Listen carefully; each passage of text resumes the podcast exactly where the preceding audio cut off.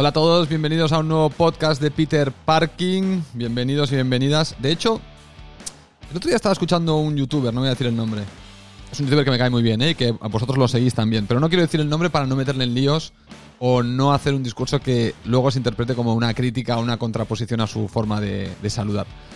Eh, yo tengo un problema con el tema del lenguaje inclusivo, que creo que lo he comentado en este podcast en algún caso, que es que eh, el lenguaje inclusivo ya existe. Ya creo que, bueno, para los que ya lo habéis escuchado será repetitivo, pero bueno, lo repito para los nuevos que estáis en el podcast. El lenguaje inclusivo existe, es el masculino. Eh, cuando algo es inclusivo es que incluye a todo el mundo. Cuando algo es exclusivo es que solo incluye a una parte. El lenguaje exclusivo, que sería lo contrario a inclusivo, es el femenino, porque solo incluye a las mujeres. Solo a las mujeres. Eh, en cambio, o aquellas que se identifican como mujeres. Aquellas o aquellos que se identifican como mujeres. En cambio, el masculino es un lenguaje inclusivo, porque todos, todos, todos, todos, todos, aquí no existe la ambigüedad, tenemos claro que si estamos en un barco o en una clase y nos dicen todos fuera, eh, no salimos solo los hombres, salimos todos, o sea, hombres y mujeres, todos nos damos totalmente por aludidos sin ningún tipo de complicación lingüística de, oiga, yo soy mujer, eh, ¿a todos? ¿Yo estoy incluida o yo me quedo? Si nos quieren clarificar que solo las mujeres tienen que salir, dirían, eh, por favor, todas fuera.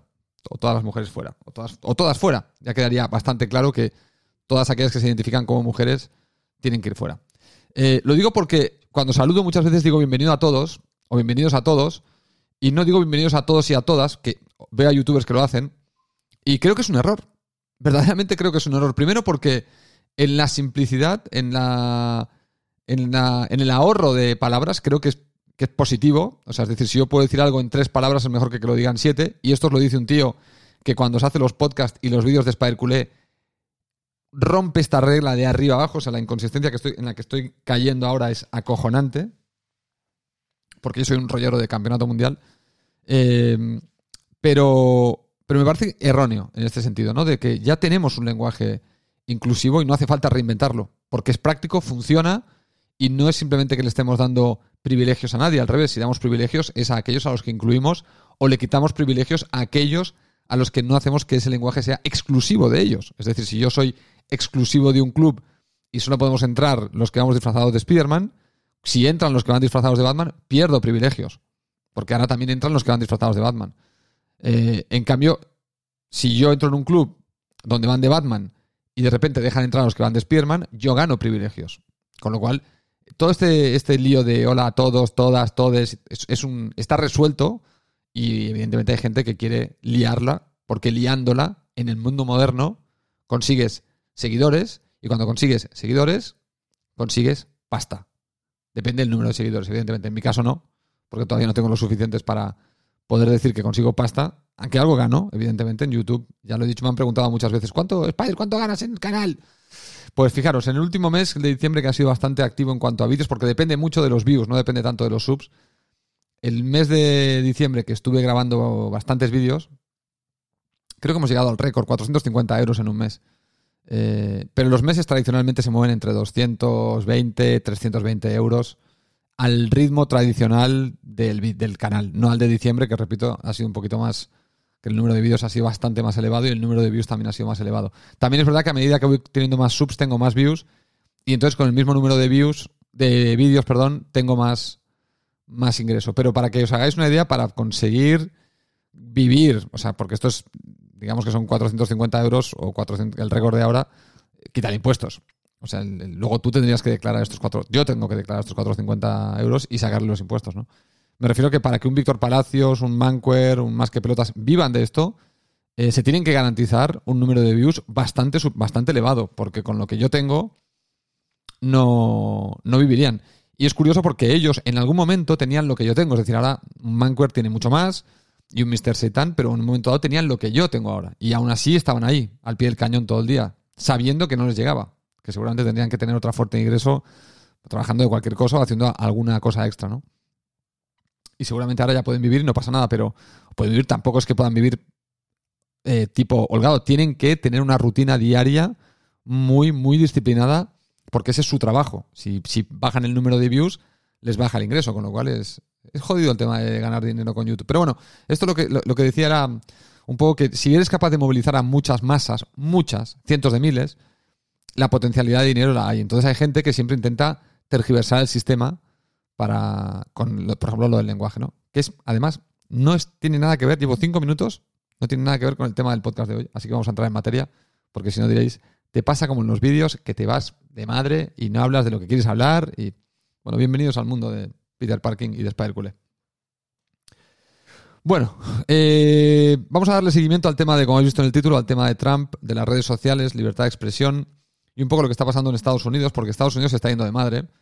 No, es anormal que Estados Unidos se vaya de madre. Es decir, muchas veces muchos de los temas que en otros países no se magnifican tanto, en Estados Unidos se, se multiplican por 10 y se hace todo un circo y una película alrededor. Y por eso son los amos del show business ¿no? y del entretenimiento, porque te sacan entretenimiento de cosas serias, te las multiplican por 10 y entonces te hacen todo un circo alrededor hasta el siguiente gran acontecimiento. ¿no? Cualquier cosa sirve para, para montar un pedazo de pollo, como decimos aquí, enorme, eh, por lo que decía antes, ratings, ratings son igual a pasta. Movilizo a gente, pasta.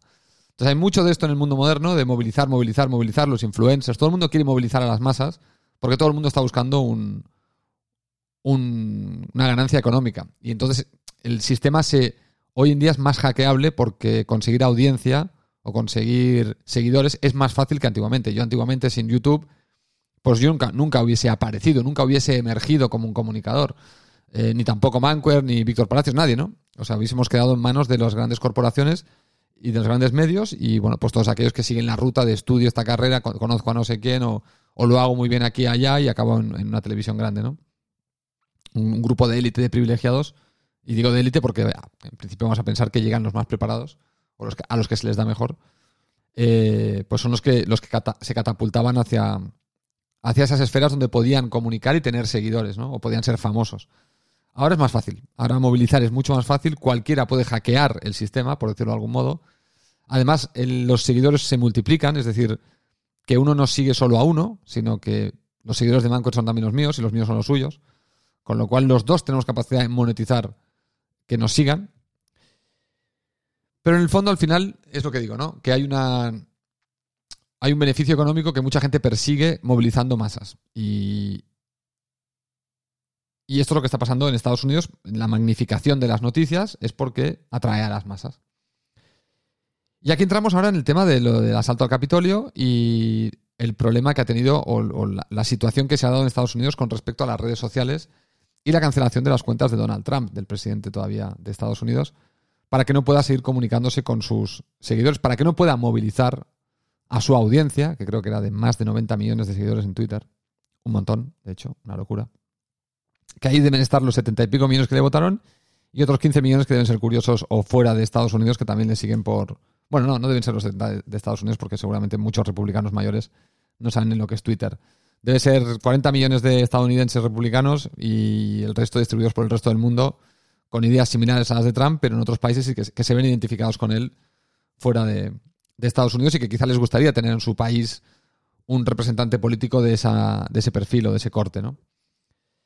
Bueno, le han cortado las redes sociales, le, han cortado, le han intentado cortar las alas, tanto Twitter, Facebook, Amazon, empresas de Silicon Valley que se les considera más demócratas, que se les considera progresistas, y que, eh, bueno, llevan un tiempo en guerra eh, estos, estos, estos servicios con lo que sería la parte conservadora de Estados Unidos, porque, bueno, pues las políticas de restricción de comentarios se aplican de una forma, parece, más estricta a personajes que se les conoce que son republicanos o que son conservadores, y se es más laxo con aquellos que se les conoce una vertiente más eh, de izquierdas o demócratas o, o progresistas, se diría más en Estados Unidos, no tanto de izquierdas. De hecho, la palabra ser de izquierdas en Estados Unidos es un poco problemática, ¿no? Enseguida se asume que es que estás te estás refiriendo más a estás acercando al comunismo, ¿no? Y el comunismo en Estados Unidos ha sido perseguido bastante de una forma bastante vehemente en el pasado y no es un concepto muy popular, ni siquiera entre las clases trabajadoras, ¿no? El tema del socialismo o el comunismo son cosas que en Estados Unidos ni siquiera un trabajador las, las abraza con, con rotundidad, ¿no? Algunos conceptos puede que sí, pero en general no es una palabra que les guste utilizar. Bueno, dicho esto, entonces las redes sociales estas que se les supone que son más progresistas o que son progresistas, que son más demócratas, han tomado la decisión unilateral, evidentemente son empresas privadas, de bloquear al presidente Donald Trump, eh, siguiendo sus políticas de cancelación, las han llevado un poco al extremo. Y la cuestión no es tanto si deben o pueden hacerlo, evidentemente poder pueden, porque son sus, son sus plataformas y al final, como digo, es una empresa privada que cotizan en la bolsa de valores, pero son privadas que tienen una junta directiva o que tienen una junta ejecutiva y que puede tomar decisiones unilateralmente ellos mismos. O sea, es su, plataforma, son sus sistemas y pueden hacer. Otra cosa es que en el caso de, sobre todo, de Amazon, eh, que domina lo que sería el espacio de la nube con bastante claridad, claro, si Amazon te bloquea, eh, estás perdiendo mucha capacidad de llegada. Y aquí sí que quizá en, con el caso de Amazon habría que ser particularmente cuidadoso. Lo mismo pasaría con Google porque tienen un dominio tal de lo que es Internet que prácticamente tienen un poder monopolístico a nivel global, incluso, pero sobre todo en Estados Unidos, ambas. En Estados Unidos ya es brutal el dominio que tienen, pero a nivel global incluso también lo tienen.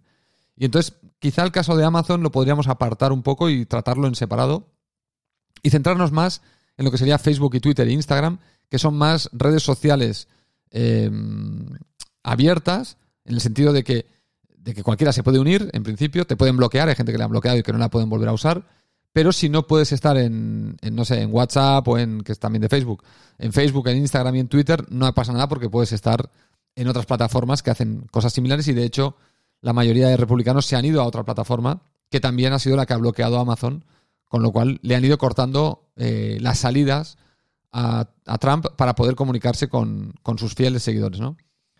Eh, esto es un poco lo que ha pasado y la opinión mía sería, es, por un lado, está claro que las redes sociales como empresas privadas pueden y deben, si quieren, si lo consideran apropiado, el echar a cualquier usuario, porque tienen, tienen una política y deciden que se ha violado esa política de forma grosera y, y, simplemente deciden cancelar la cuenta. Eso es algo que lo veo correcto a nivel empresarial, es su empresa y los demás estamos aceptando los términos y condiciones cada vez que las usamos. Yo no soy usuario de Twitter, tengo Twitter, pero no, no me considero usuario porque no lo uso nunca. De hecho, detesto Twitter.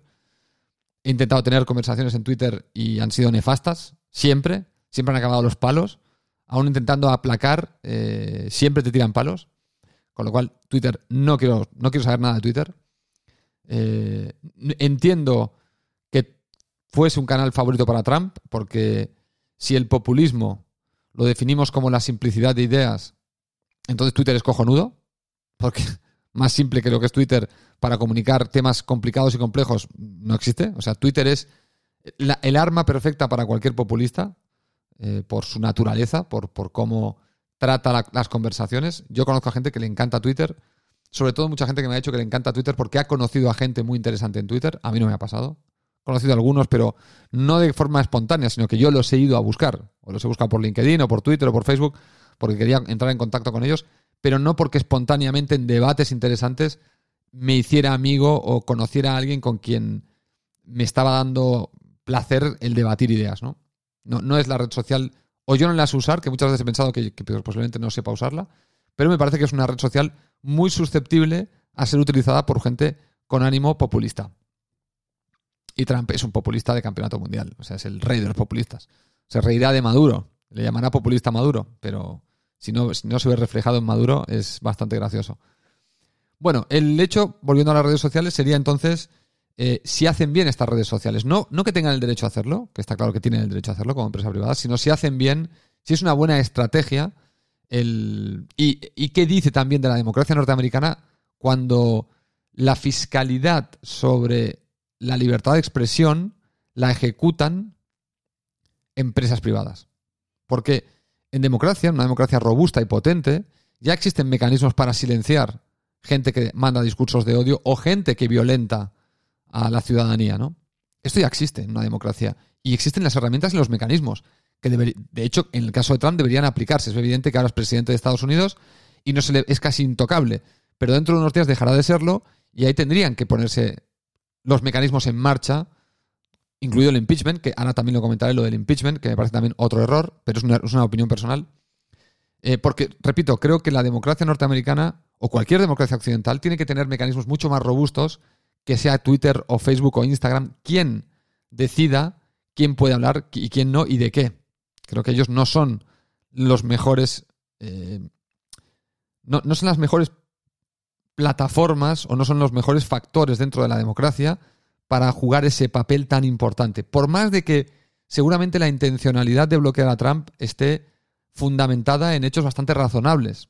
¿no? Es que Trump tiene mucho poder, tiene muchos seguidores y puede provocar un levantamiento violento. Pero repito, para una democracia antes no existía Twitter, ni Facebook, ni Instagram, y para este tipo de situaciones hay mecanismos para frenarlos, que no son ellos mismos. Creo que incluso la propia comunidad puede hacer un papel de censura o de dejarle saber a la persona que ha hecho según qué comentarios que esos comentarios no son apropiados. Claro, esto depende también de que muchos de los propios seguidores de Trump eh, fueran críticos con, con, Trump, que no ser crítico con Trump a día de hoy denota mucho un fanatismo y lo que comentaba en mi podcast anterior, que has convertido a Trump en la idea principal de tus ideas políticas y has convertido tus ideas políticas en la definición de quién eres tú. Entonces, claro, cuando te tocan a Trump, en realidad te están tocando a ti. Esto el otro día eh, estaba hablando con, con Mary Jane de nuestro pasado ¿no? y, de, relaciones anteriores que habíamos tenido y, le comentaba como eh, yo en mi anterior relación pues eh, hubo un momento que coqueteé mucho con una persona del trabajo sin llegar a hacer nada, pero coqueteé y como, eh, claro, la, la, persona con la que coqueteaba me hablaba de los problemas que tenía con su pareja y yo le hablaba a ella de los problemas que tenía con mi pareja y lo muy comprensivos que éramos el uno con el otro y sin embargo llegabas a casa y tu pareja te contaba un problema y eras cero comprensivo, ¿no? Y dices, ¿por qué, ¿por qué soy tan comprensivo con los problemas de mi compañera de trabajo cuando habla de aquel señor y en cambio soy tan poco comprensivo con mi pareja cuando habla de problemas que tiene conmigo? Y evidentemente la respuesta es porque a mí el otro señor me importa tres huevos y a mí yo mismo me importo mucho, con lo cual cuando me tocan a mí yo salto, no puedo ser comprensivo, pero cuando tocan, tocan a otro puedo escuchar y puedo entender la argumentación, ¿no?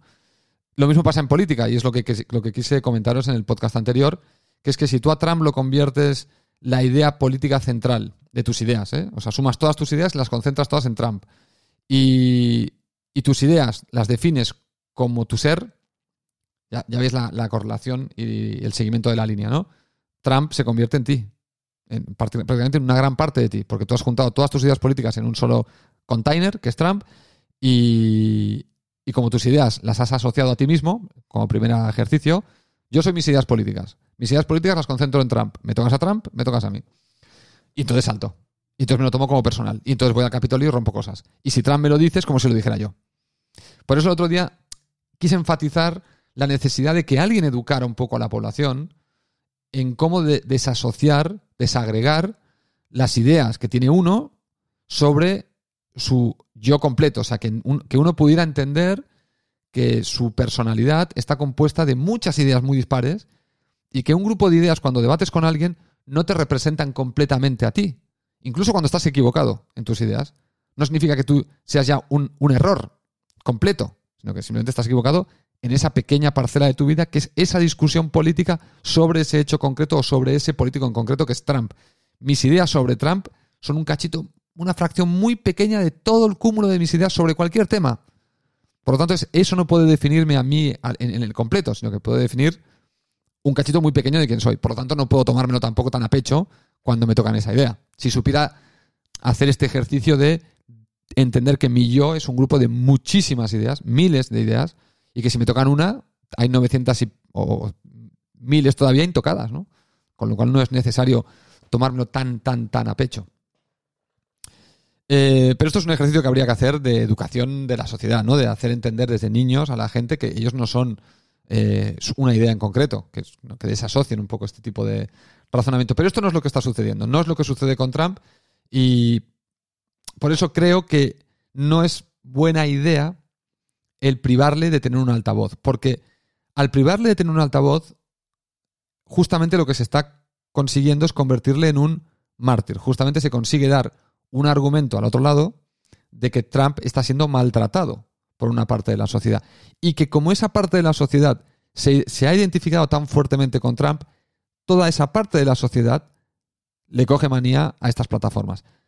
Es, eh, eh, y dirías, bueno, ¿qué problema hay que le coja, que 70 millones de personas le cojan manía a Twitter en Estados Unidos? Total, es una empresa privada que se jodan. Claro. El problema es que en esa, en esa red social hay un montón de gente del otro bando. Entonces se convierte en una guerra. Yo odio a Twitter porque bloquean a mi presidente, que soy yo, y bloquean mis ideas porque mis ideas son las de Trump y somos lo mismo, ahora ya estamos asociados completamente, estamos pegados el uno al otro, y en esa red social están los otros aplaudiendo la medida de que a mí me echen de allí. Por lo tanto, si apoyas a Twitter, estás en mi contra, volvemos otra vez al enfrentamiento total entre a la división total. O sea, lo que fomenta el echar a Trump de Twitter y de Facebook y de Instagram es ahondar en la división. Callas a Trump, solucionas un pequeño problema y generas uno más grande. Que es que todos los seguidores de Trump ahora se ponen más de mala leche y aún ven más motivos para decir estas empresas que son potencias económicas de mi país no me representan. No son lo que yo moralmente entiendo como lo que tendrían que ser las empresas de mi país. Ya empiezas a entrar en, y entonces la gente que apoya tampoco me representa, ya no son mis hermanos, ya no son mis conciudadanos, por lo tanto entrar a hostias con esta otra parte del país está bien porque es recuperar mi país de estos zombies que me lo están quitando. Y lo mismo le pasa al otro lado, ¿eh? porque el problema que tenemos también es, y yo lo vengo reconociendo desde hace tiempo, que esto es un problema de republicanos y demócratas y de en España de izquierda y derecha y de independentistas y de españolistas. Que es que, repito, la asociación de ideas se comprime en una cápsula y se hace que esa cápsula sean, eh, sean una definición de quién soy yo, de mi identidad. Mi identidad se resume a esa cápsula. Y entonces lo que está pasando es que la polarización es de una magnitud severa. Severa. Porque los dos lados hacen lo mismo. ¿Qué pasa cuando haces esto? Que es que rápidamente se ven errores en la argumentación importantes porque la gente está casada con la idea. No sabe desasociarse. Entonces, el mismo hecho en el otro bando se ve negativo, pero en mi bando no se ve negativo. Por ejemplo, cuando ocurrió lo de Black Lives Matters, el, movimiento este por, los asesinatos de, aquel chico de color o de aquel chico negro en Estados Unidos y, las protestas, bueno, hubo gente demócrata, de hecho entre ellos Pelosi, la que ahora pide el impeachment para Trump, eh, que alentó eh, un poco las protestas y además no solo alentó las protestas, sino que hizo una campaña de levantamiento de fondos para pagar la fianza de muchos de los que habían sido arrestados por esas protestas violentas. Claro, mm, es evidente que tú no estás. Una cosa es levantarte para protestar por un incidente y atacar algunas comisarías y otra cosa es atacar el Capitolio. Pero al final lo que está, lo, que está detrás es lo mismo.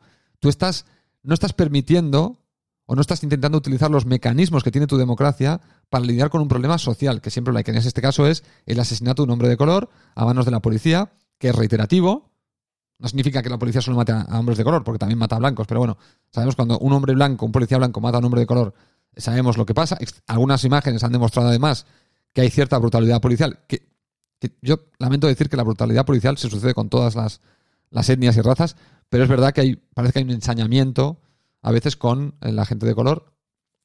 Eh, entonces se, se, tolera, ¿no? O sea, si mi causa es justa, yo puedo saltarme los mecanismos democráticos porque mi causa es justa. ¿Quién determina que es justa? Lo determinan yo y mi, única idea política.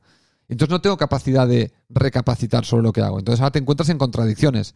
Resulta que Pelosi le, le tira a Trump, has intentado levantar a la multitud, pero tú también tienes tweets donde has intentado levantar a la multitud por el tema del Black Lives Matter, por, por tus creencias.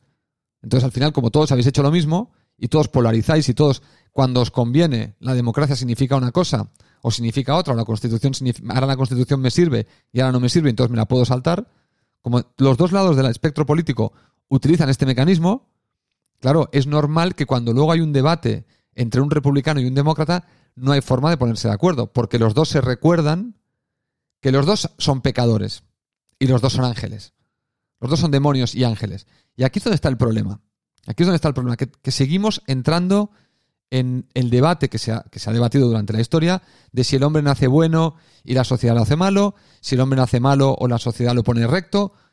Y la realidad es que el hombre nace bueno y malo. La realidad es que el hombre tiene las dos facetas dentro de sí mismo. Son las dos. Siempre operativas, siempre están, siempre son susceptibles de salir. Pero el hecho de dividirnos entre buenos y malos cuando estamos en una idea es un problema, porque no reconocemos en nosotros que tenemos también el bien y el mal dentro de nosotros. Solo le reconocemos el mal al otro y solo nos reconocemos el bien a nosotros. Y esto es un problema bastante infantil, si lo pensáis. A estas alturas de la existencia humana, que ya hemos determinado, que ya hemos filosofado durante miles de años sobre nuestra condición, sobre nuestra existencia, sobre nuestro existencialismo, llegar al siglo XXI y encontrarnos con esta actitud tan infantil que lleva a este tipo de situaciones tan desagradables, aquí no tiene razón nadie. O sea, que, lo, que lo veáis claro, no tiene razón nadie. evidentemente hay gente como Trump que lleva todo un, paso más allá. Pero en el otro lado también, ¿eh? En el otro lado también. El problema es que no se reconocen a sí mismos. Es decir, nadie se reconoce a sí mismo. Yo ayer también estaba comentando, eh, y no lo había visto todavía, ¿eh? estaba comentando que el tema de Estados Unidos, yo que estoy en España y que estoy en Cataluña, le decía, hostia, si los independentistas no se ven reflejados en, en lo que acaba de pasar en Estados Unidos o se alarman con lo que han visto en Estados Unidos con Trump y no son capaces de verse a sí mismos reflejados en lo que pasó aquí en Cataluña, que no se ven reflejados. Claro, es ahí es donde ves la ceguera. ¿Cómo no te puedes ver reflejado de seguir a un presidente autonómico aquí en España que dijo que había que apretar, que había que apretar? También hubo un intento de asalto del Parlamento de Cataluña aquí por parte de la gente y la policía tuvo que repeler el ataque. Aquí también ha habido un intento de romper la democracia a base de yo protesto más, yo salgo más a la calle, yo convoco más gente en una manifestación. Eso es democracia. Eso también se ha intentado hacer aquí. Exactamente, es el mismo razonamiento y mecanismo. Y además se ha hecho desde dentro de las instituciones, igual que Trump, que esto es otra, otra de las particularidades de todo lo que está pasando en el mundo, que es que nos encontramos a gobernantes que chupando del sistema quieren que la gente ataque al sistema, no a ellos, sino al sistema, cuando el sistema no les conviene o cuando el sistema no les es favorable. O sea, Trump está provocando una revolución siendo todavía el presidente de los Estados Unidos estando en la Casa Blanca, ostentando el poder, resulta que él quiere que la turba ataque al poder, siendo el poder algo ajeno a él. Es otra cosa. Él no es el poder, él es el salvador del pueblo gestionando las manijas del poder. Si lo veis, no tiene ninguna, ningún absurdo. Aquí en Cataluña pasó lo mismo. Gente que había sido elegida, había adoptado unas reglas, cobraba, usaba los recursos públicos para su beneficio, pero cuando ese, ese entramado de reglas y estructuras legales no le convenían, entonces ahí decidían saltárselo. Ahora me lo salto, pero los recursos los sigo utilizando. O sea que es, es un buffet libre. La política se está convirtiendo en un, en un buffet libre. Entro en el poder. Aprovecho todas las partes del poder que me van a favor. Y todo aquello que me va en contra lo repudio y tiro a la gente contra esa parte del poder que a mí no me gusta, estando yo en el poder. Esto no se había visto en la vida. Antiguamente el que estaba en el poder tenía que pelearse con gente que no estaba en el poder, que, que rebelaba a la gente contra el poder. Pero esto de, de políticos que entran a la política y estando dentro del sistema, chupando los recursos públicos en beneficio individual propio y de su partido, aprovechándose de la maquinaria legal y de recursos que tienen a su disposición van en contra de aquellas partes del sistema que no les gustan, desde dentro. Esto no se haya visto nunca. Nunca. Que los presidentes consiguieran que la gente protestara contra cosas que no están ni siquiera presentes en el ambiente, o sea, como que es lo que digo, ¿no? Lo que os decía en otro podcast, de los poderes ocultos. Si, tú, si tú estás viendo esos poderes ocultos, no son ocultos. No, es que no se ven. Entonces no existen, en principio si no puedes demostrar su existencia, esos poderes que te estás inventando para justificar el apoyar a un tío que está haciendo lo que está haciendo, que es adoptar y agarrar y chupar los recursos que le interesan del poder y aquellas partes que no le juegan a favor, eh, decir que no valen, que no existen y tirarte a ti en contra de esas partes para que, para que al final la democracia no sea un juego imparcial, sino que sea el juego que él dictamina, si alguien no ve la actitud dictatorial y tiránica que tienen este tipo de gobernantes, bueno, entonces el problema no es de los que os intentamos alertar de esta, de esta situación, es de los que no sois capaz de verlo. Porque, porque teóricamente, sobre el papel, la explicación está bien clara. De que estamos hablando de gente tiránica. Estamos hablando de gente que ansía el poder y tener el control absoluto. Estamos hablando de un líder de Corea del Norte, puesto en la democracia de Estados Unidos, y desde dentro intentando crear un esquema que le sea totalmente favorable a todas sus ideas y conceptos. Y aprovecha los recursos que tiene a su disposición para intentar darle la vuelta a una democracia él solo. Si esto, y esto pasó en Cataluña, eh, por más que los independentistas, como digo, no, no ven reflejado en, en, la base lo que se intentó hacer aquí. Se intentó hacer exactamente lo mismo, se está intentando hacer lo mismo en Estados Unidos, y esto lo vamos a estar viendo en muchos otros sitios. Esto no es un fenómeno aislado, esto lo vamos a empezar a ver en muchos sitios. La política está llegando a ese extremo, donde la definición de democracia ya no la genera eh, el marco constitucional, sino que la gente, el marco de la constitución que le favorece, le va bien Y el que no lo quiere cambiar unilateralmente, a la fuerza, como sea. No le vale, vamos a votar o vamos a hacer esto. Ya, pero es que no me sale el resultado que yo quiero, me da igual. Yo lo cambio igualmente.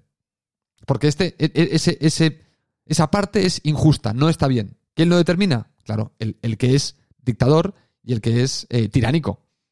Y simplemente quiere lo que él quiere. Y no, no es capaz de entender que no puede tenerlo todo. Que en democracia hay que saber perder, en democracia hay que saber conceder, porque de eso se trata la democracia. La democracia es no lo vas a tener todo para ti, vas a tener una parte que te va a ir, va a ser suficientemente buena para que estés bien, pero no vas a ganar en todo. Hay una parte en la que te toca dar, no recibir. Por eso, por eso las democracias es un concepto de derechos y obligaciones. Que hoy en día la hemos convertido en la democracia son derechos. Y los políticos, cuando llegan a la política, solo, solo hablan de los derechos. Nunca hablan de las obligaciones. Que, que ellos tienen, me refiero. ¿eh? O que tienen la sociedad también en algún momento. Así que, volviendo a lo de las redes sociales, creo que es mala idea bloquear a Trump. Creo que es mala idea el impeachment. Creo que es mala idea porque creo que eh, refuerza la polaridad. Creo que Trump ya está de salida. Creo que la democracia ha funcionado en Estados Unidos porque no ha ganado Trump. Si queréis saber cómo se castiga a un político que lo hace mal, es justamente lo que ha pasado en Estados Unidos. Por lo tanto, en ese sentido, la democracia norteamericana ha funcionado. No ha funcionado en el sentido de que hay un individuo que ha intentado hacer ver que no ha podido demostrarlo por ningún lado, ha tenido juicios en cada estado, donde en todos los estados se le ha dado la razón a, Biden, o, se le ha quitado la razón a Trump, y mira que lo han intentado, ¿eh? porque Rudy Giuliani, que es el abogado de Trump, eh, ha intentado abrir querellas en todos los estados con todo el arsenal legal a, su disposición y no han sido capaces de que ningún estado reconozca fraude electoral. No ha habido ninguna prueba. Eh, pero bueno, tenemos a este señor intentando. Pero la democracia sigue ahí. Es, verdad que ha habido lo del ataque al Capitolio. La democracia ha coronado un nuevo presidente, que es el que ha ganado en las urnas. En la democracia, por lo tanto, la democracia no se puede considerar fallida ni que esté amenazada. De hecho, al contrario, creo que hay que hacer la lectura a la inversa. Los norteamericanos pueden comprobar que su democracia ha funcionado. Un presidente de mierda ha sido echado por el pueblo. Es verdad que, el resultado ha sido ajustado, pero la democracia ha funcionado. El tipo que es incompetente ha sido echado de la Casa Blanca. Él, quiere, él, ha pretendido forzar la máquina para quedarse y los tribunales le han echado. Por lo tanto, no se puede decir que Estados Unidos tenga una democracia fallida porque un grupo de personas haya entrado en el Capitolio. No, no, no. Por lo tanto, Twitter y Facebook y Instagram no tienen que hacer de sheriff de, protección, de protectores de la democracia. Creo que Estados Unidos, en un momento de estrés, ha demostrado que su democracia tiene la flexibilidad o tiene las herramientas para superar ese estrés y creo que hay que dejarle justamente a esa democracia seguir su curso sin enredar más la troca fuera de lo que serían los, eh, los, cursos o las, acciones legales típicas de una democracia madura cuando se producen las situaciones que se han producido en Estados Unidos con respecto a, lo de Trump. Por lo tanto, lo de las redes sociales me parece un error. O sea, me parece una, mala jugada eh, que resuelve un, pequeño, un problema pequeño pero que magnifica otro porque al final Trump y sus seguidores no van a desaparecer porque estas redes sociales hagan esto. Y además que no es, no es su función. Su función no es fiscalizar la democracia, como digo. Para eso hay otros mecanismos que se están aplicando y que están empezando a funcionar para realmente poner las cosas en su sitio en Estados Unidos, si es que alguna vez se sacaron de sitio. Porque creo que hasta ahora lo que ha habido es más ruido que realmente un intento real de poder tumbar la democracia norteamericana. Así que esta es mi opinión sobre el tema de las redes sociales y lo que está pasando en Estados Unidos. Creo que la libertad de expresión debería prevalecer eh, creo que sería, tendría que ser la propia comunidad de seguidores en Twitter, en Facebook y en Instagram los que entraran a debate con, Trump y le tiraran en cara que, está haciendo comentarios inapropiados o que se está pasando de la raya y que él mismo viera y rectificara como hizo en su segundo discurso, que tuvo que rectificar porque evidentemente le habrán asesorado de que posiblemente cuando deje de ser presidente le van a caer querellas por todos lados por, por, por intentos de sedición o por movilizar a la gente para la sedición, que son cargos muy serios. De hecho, hay gente que habla ya incluso que Trump podría acabar en la cárcel. Eh, y a mí no me extrañaría, la verdad.